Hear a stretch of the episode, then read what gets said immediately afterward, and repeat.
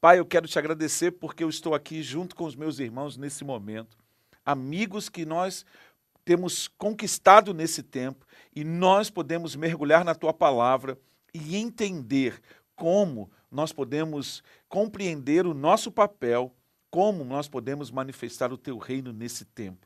Muito obrigado. É a minha oração em nome de Jesus. Amém. Vamos juntos? Aperta o cinto aí e vamos decolar.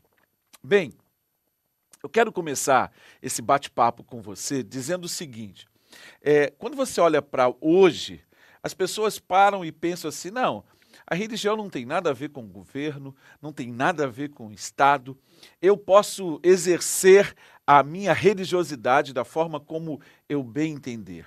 Bem, isso é fácil para a gente entender hoje. Mas quando a gente olha para a história, a gente percebe que nem sempre era assim. É muito interessante quando você olha para o passado e você vê é, a própria relação dos povos com o Estado, com a religião e como isso foi se desenvolvendo, você vai perceber que em muitos momentos sempre andaram juntos, como irmãos gêmeos, mas na verdade o Estado exercendo o controle total. Vamos avançar e vamos entender isso a partir de uma fala de Jesus em Mateus no capítulo 22. Isso mesmo. Eu quero convidar você para que a gente olhe para essa relação do reino, do nosso sacerdócio e o Estado e como isso vai se desenvolver e como isso pode afetar a nossa vida hoje. Mateus 22, do versículo 17 ao 21, diz assim: Dize-nos, pois, qual é a tua opinião? É certo pagar imposto a César ou não? Mas Jesus, percebendo a má intenção deles, perguntou: Hipócritas, por que vocês estão me pondo à prova? Mostre-me uma moeda usada para pagar o imposto. Eles lhe, mostraram um denário e ele lhes perguntou: De quem é esta imagem e esta inscrição? De César, responderam eles. Ele lhes disse: Então, deem a César o que é de César e a Deus o que é de, é, o que é de Deus. Essa foi a grande pegada. Os fariseus, eles queriam pegar Jesus e colocá-lo contra César, contra as leis que eram vigentes. E eles fizeram essa pegadinha. E a nossa história começa com essa pergunta: É certo pagar imposto a César ou não? Os fariseus perguntaram: É lícito? É certo? que, que, que, que eles estavam pensando quando eles falaram, falaram essa, essa, fizeram essa proposição para Jesus? Era exatamente pegá-lo numa contrariedade. Mas não é simplesmente a gente olhar para isso dessa forma. Antes de tudo isso, qual era o propósito de Deus? O propósito de Deus sempre foi um: que ele governasse os nossos corações. Foi isso que Gideão, lá em Juízes, no, no, período dos juízes, Juízes no capítulo 8, versículo 22 e 23, diz assim: Reine sobre nós, você, seu filho, seu neto, pois você nos libertou das mãos de Midian. Aí Gideão respondeu: Não reinarei sobre vocês, respondeu-lhe Gideão, nem meu filho reinará sobre vocês, o Senhor reinará sobre vocês. O período dos juízes foi um período muito importante, porque foi nesse período que o povo de Israel escolheu um monarca. Isso mesmo, eles escolheram o rei. Você pode imaginar um povo que tinha o governo de Deus sobre os seus corações, tinha o Deus eterno dirigindo os seus passos.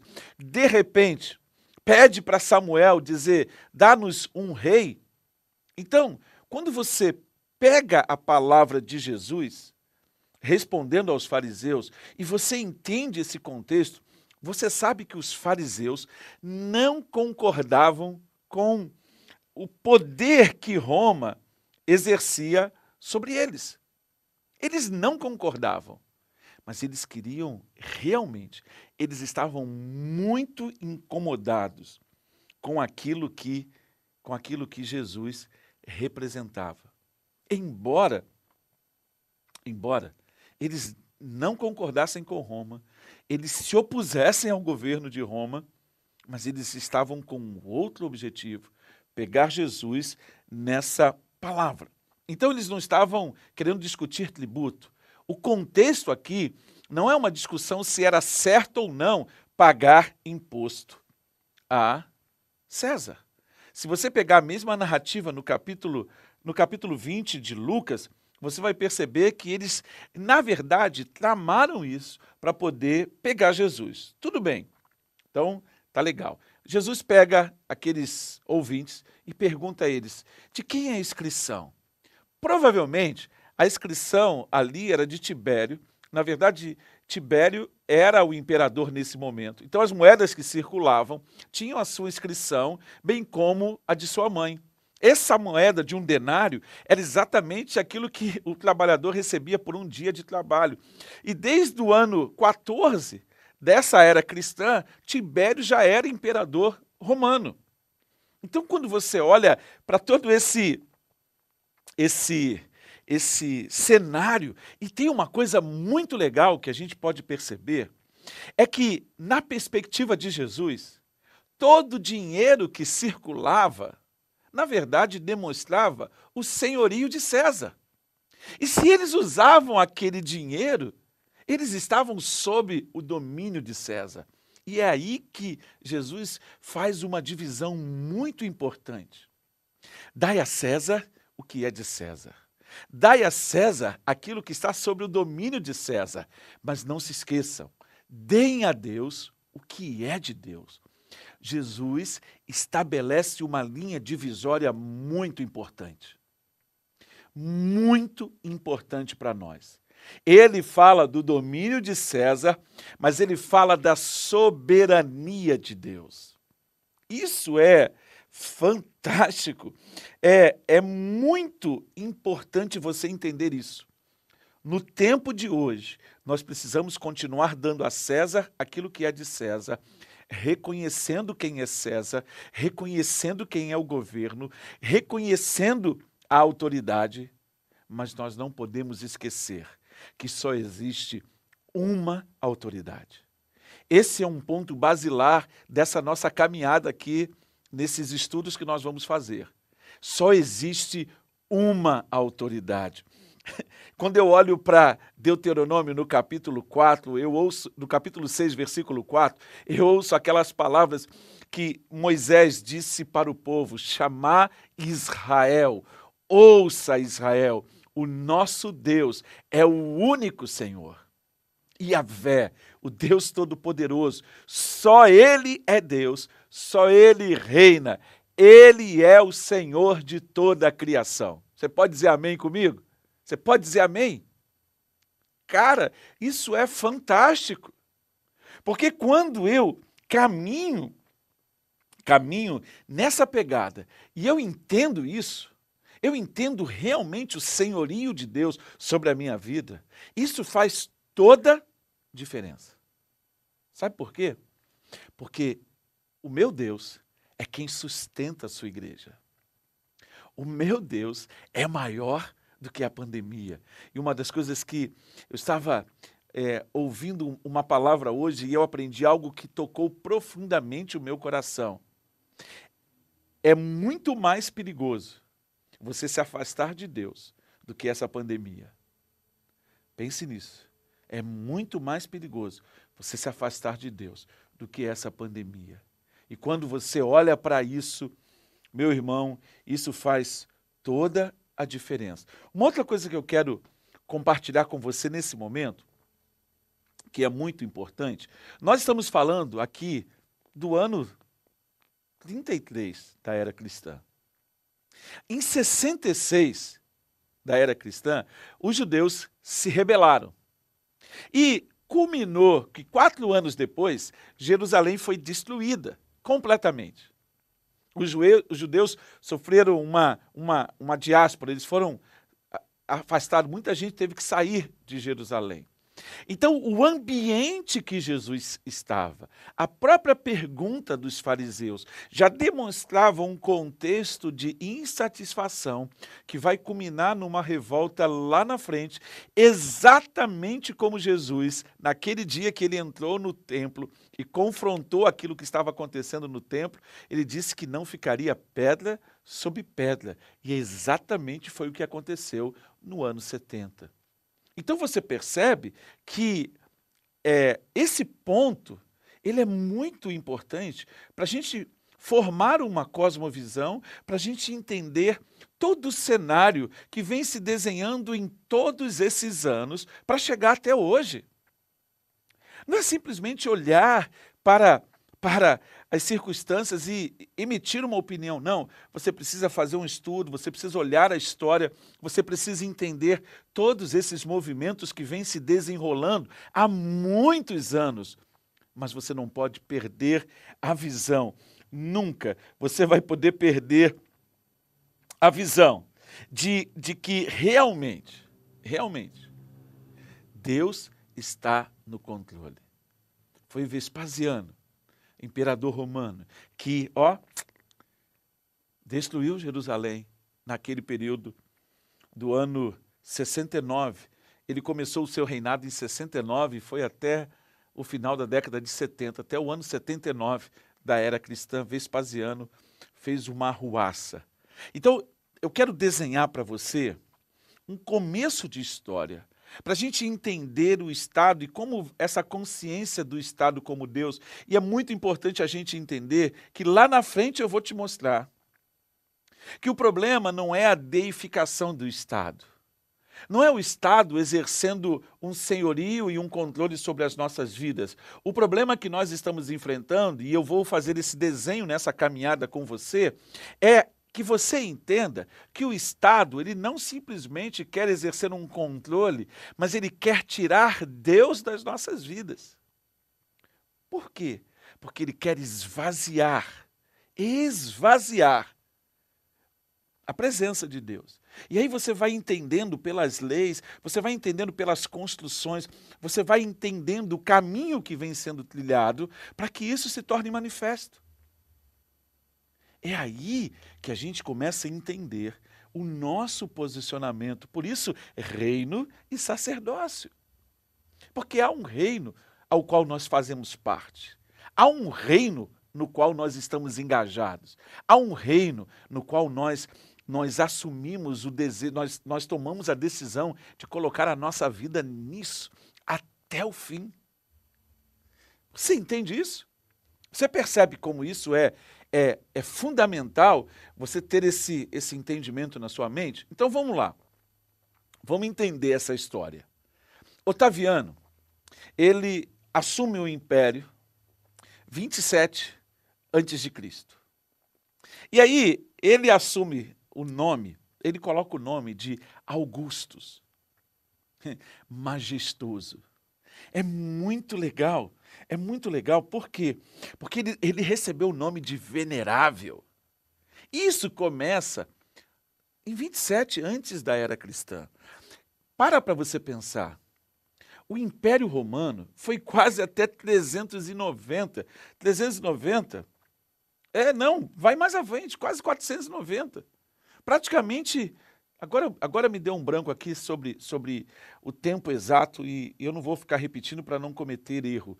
Mas durou esse pelo menos aí 400 anos. Quase 400 anos. Pode ter durado um pouquinho mais, mas agora realmente eu não, não me lembro. Da, eu fiz a anotação, mas não está aqui no meu, meu esboço. Então, é, Otaviano, ele foi.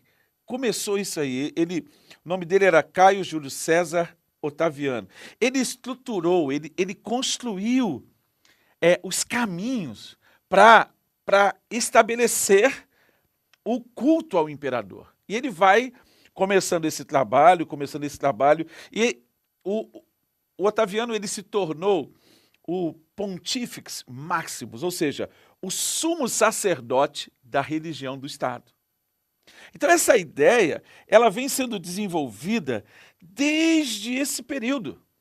Então, quando, quando ele ele começa esse movimento numa era pré-cristã, essas ideias vão sendo é, desenvolvidas. Então ele, ele fez uma associação com o Senado. Fazendo essa associação com o Senado, o que, que ele faz? Ele, ele passa poderes para o Senado, o Senado para que o Senado é, consiga é, estabelecer apoteoses, ou seja, construir divindades, é, levantar ou alçar imperadores mortos a, a uma posição de divindade. Então, quando você olha para isso, quando você entende isso, eu estou falando de um cara que ficou de 27 antes de Cristo até 14. Quando Cristo nasceu, César Augusto era, era, era o imperador. César, o majestoso. César, o venerável. César, aquele que deve ser adorado. Quando você ouve falar de, de oh meu Deus, Herodes, ele era o governador da província ali, não era o imperador. Augusto estava em Roma. Então você vai perceber toda essa construção. Então, Cristo vem, nasce, vive aí aos seus 30 anos, ele começa o seu ministério que dura três anos. E aí você já tem de pano de fundo não mais César Augusto, mas você tem Tibérios. Tibérios exercendo esse papel. Quando você olha para o Novo Testamento, quando você olha para Jesus em Mateus 22, dizendo: Dai a César o que é de César, você percebe que a posição de Jesus é clara, é uma posição de, de, de fazer distinção. Olha, reconheço que existe nesse, nesse plano uma autoridade para César, então entrega para ele. Agora, não se esqueçam da soberania de Deus. E aí você percebe que durante todo o livro de Atos é muito legal é, você perceber que em Atos os cristãos eles têm uma atitude simpática a Roma. Não é uma atitude de oposição. É, é, muito interessante é, é, como esse relacionamento vai ele vai se dando. Tanto que a gente chega em, em Romanos, no capítulo 13, você vê o apóstolo Paulo falando coisas é, extremamente significativas a respeito dessa questão é, de autoridade. Olha só, todos devem submeter as autoridades governamentais, pois não há autoridade que não venha de Deus. As autoridades que existem foram por eles estabelecidas. É muito importante nós entendermos isso. Mas o ponto, o ponto como é que eu vou dizer essa expressão? Não tem jeito. O ponto nevrálgico, complicou tudo, né? O ponto central da questão é que toda autoridade é estabelecida por Deus, mas nós devemos obedecer às autoridades constituídas? Sim. Até que elas não se contraponham elas não façam oposição àquilo que o Eterno ensina na sua palavra. Então, você pode perceber a mente do apóstolo Paulo, você pode ver os cristãos em Atos. Eles se posicionam de uma forma muito coerente, muito é, é, cordeira, muito é, concordante é interessante que Paulo ele se submete a esse julgamento por Agripa. Ele vai se posicionar de uma forma muito clara, muito muito descritiva dentro de todo esse contexto. Uau! Então você percebe que ao longo dessa dessa trajetória, eu fiz uma uma anotação aqui, porque eu quero fazer esse desenho dessa história aqui rápida para vocês, nessa troca aqui nessa noite, para a gente começar uma caminhada. Depois a gente vai chegar em Constantino. Quando a gente chegar em Constantino, você vai entender claramente os problemas que nós começamos a enfrentar. Então, vou fazer aqui uma, uma passada rápida. Olha só. É, Tibério foi imperador que estava governando quando Jesus foi crucificado. Calígula, lembra de Calígula? Calígula se tornou, foi o primeiro imperador que estabeleceu uma, um culto ao imperador, mas ele se apresentou como uma divindade viva. Depois você tem Cláudio, 41 a 54, e aí você tem o reinado de Nero, que começa ferver aí uma perseguição aos cristãos. Depois você tem Vespasiano, Tito Flávio e Dominiciano, também foi muito duro contra os cristãos. Mas aonde que está o problema desses quatro imperadores? De Calígula, de Cláudio, de Nero, oh meu Deus, perdi aqui, de Vespasiano, de Tito Flávio e Dominiciano. É que, é que o culto ao imperador começou a conflitar, entrar em atrito com aquilo que os cristãos pensavam.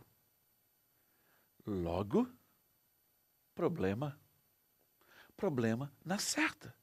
Porque enquanto os cristãos estavam nas suas comunidades, adorando a Deus, reconhecendo o senhorio de Cristo, entendendo o governo de Cristo. Olha bem, Apocalipse no capítulo 5. Eu vou abrir aqui rapidinho. Apocalipse no capítulo 5 mostra claramente. Desculpe. Apocalipse no capítulo 1, versículo 5. Versículo 4 e 5 fala da saudação da carta que João escreve. E ele diz: é, A vocês graça e paz da parte daquele que é, que era e que há de vir, dos sete espíritos que estão diante do seu trono, e de Jesus Cristo. Eu quero fazer essa ressalva. E de Jesus Cristo, que é a testemunha fiel, o primogênito dentre os mortos e o soberano dos reis da terra. Meu irmão, essa era a concepção de Jesus.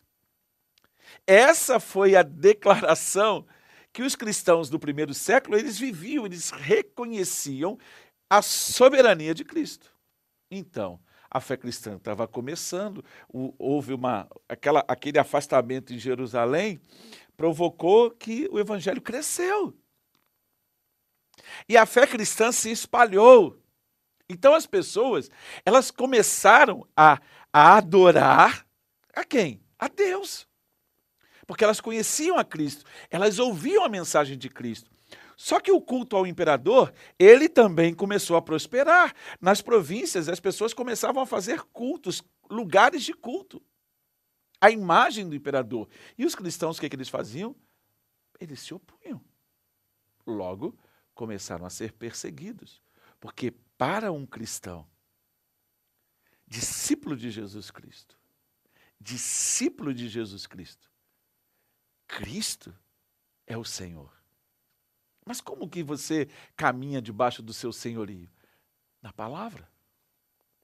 A palavra se torna o seu guia, a palavra se torna a sua direção, a palavra se torna o seu norte. Não tem como fugir. Então, quando você entende isso, nesse, nesse primeiro cenário que a gente está desenhando, nós estamos começando uma caminhada. Eu creio que essa caminhada vai desvendar para a gente muitas coisas legais. Mas o que eu quero é colocar como ponto central do nosso bate-papo hoje é você entender esse contexto da afirmação de Jesus: dai a César o que é de César, Dai a Deus o que é de Deus. E essa visão de que Ele é o Senhor e de que, por causa desse senhorio, nós devemos reconhecê-lo como autoridade. E uma vez que a gente reconhece-o como autoridade, uma vez que nós entendemos o seu governo, você vai começar a se posicionar. Você vai entender o movimento da sociedade, você vai entender o movimento da história. E para mim, é muito simples. Mas eu estou falando de uma perspectiva de fé. Eu estou falando de uma perspectiva de uma fé orientada a Cristo. Então, eu entendo que Jesus Cristo é a origem de todas as coisas. João, no capítulo 1, deixa muito claro: no princípio era o Verbo, no princípio era a palavra, e a palavra estava com Deus, e a palavra era Deus. Todas as coisas foram feitas por ele. Então, quando eu enxergo isso, eu olho lá para a história e eu, olha, eu, vou fazer um desenho aqui com a minha mão para outra câmera aqui, ó, ó, pá, eu boto para aquele ponto aqui. Então a história começa em Cristo, começa em Deus. Ela, o homem se desvia de Deus. E aí Deus escolhe Abraão. E a partir de Abraão ele diz: Todas as famílias da terra serão benditas através de você, Abraão. E ela vem caminhando, vem caminhando, vem caminhando, e ó, pô, na plenitude dos tempos, Jesus é manifesto. Ele vive 30 anos na terra e ele se revela ao mundo, dizendo que é o Messias. Ele morre no final de três anos de ministério e ao terceiro dia ele ressuscita. E aí Paulo vai dizer aos crentes de, de, de Éfeso que ele está numa posição, ele foi levantado numa posição e todas as coisas foram colocadas debaixo dos seus pés. Então, para mim, a, a coisa começa em Cristo e ela termina em Cristo. Então, tudo vai passar, mas Cristo vai permanecer. Então, quando eu entendo isso, eu não tenho conflito dentro de mim a respeito dessas questões. Porque eu entendo que todo esse desenho, se você olhar para a história, você vai ver o Império Grego, você vai ver o Império Babilônico, você vai ver o Império Assírio, você vai ver quantos impérios se levantaram e ruíram. Ruíram. Olhe para a história recente, você vai ver quantas transformações o mundo vem sofrendo nessa perspectiva geopolítica. Como a gente está vendo reinos, é, reinos sendo abalados, nações sendo abaladas.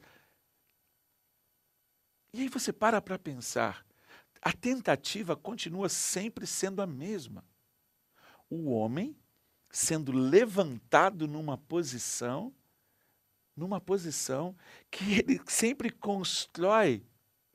Ó, oh, eu quero ser um Deus, eu preciso ser adorado. Eu quero que você pare e pense.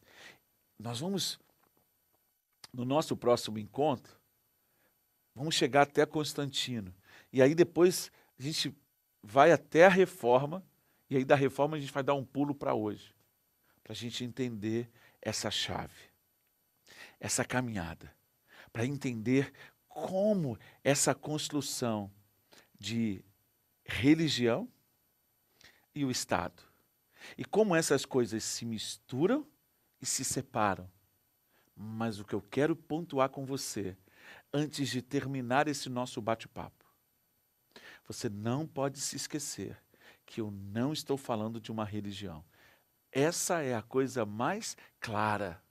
Eu estou falando de um relacionamento. Porque eu tenho um relacionamento com Cristo. Cristo é real para mim. Não é uma religião, não é um conceito, não é simplesmente uma ideia. Ele é uma pessoa. Quando em João, no capítulo 14, ele diz: Eu sou o caminho, eu sou a verdade e eu sou a vida, ninguém vem ao Pai a não ser por mim. Ele está falando de uma pessoa. Então, não é simplesmente uma ideia. A verdade não é uma ideia. A verdade não é um conceito. O caminho é uma pessoa. A verdade é uma pessoa. E aí, você começa a entender que a vida é uma pessoa. É Cristo. Então, é cristocêntrico? É claro. Ele é o cabeça de toda a criação. Todas as coisas foram feitas por ele, todas as coisas foram feitas por intermédio dele e todas as coisas foram feitas para ele. Eu existo para glorificá-lo. Nós existimos para dar-lhe honra, para dar-lhe glória, para proclamar a sua boa notícia. Então, quando eu olho para essa perspectiva, eu percebo que as dificuldades e a história ela vai sempre se repetir, porque ela é cíclica. Mas em Cristo, ela é linear. Você percebe a diferença? Porque eu estou falando de um ponto que vai culminar no outro. Jesus Cristo vai voltar. E quando ele voltar, tudo isso será desfeito.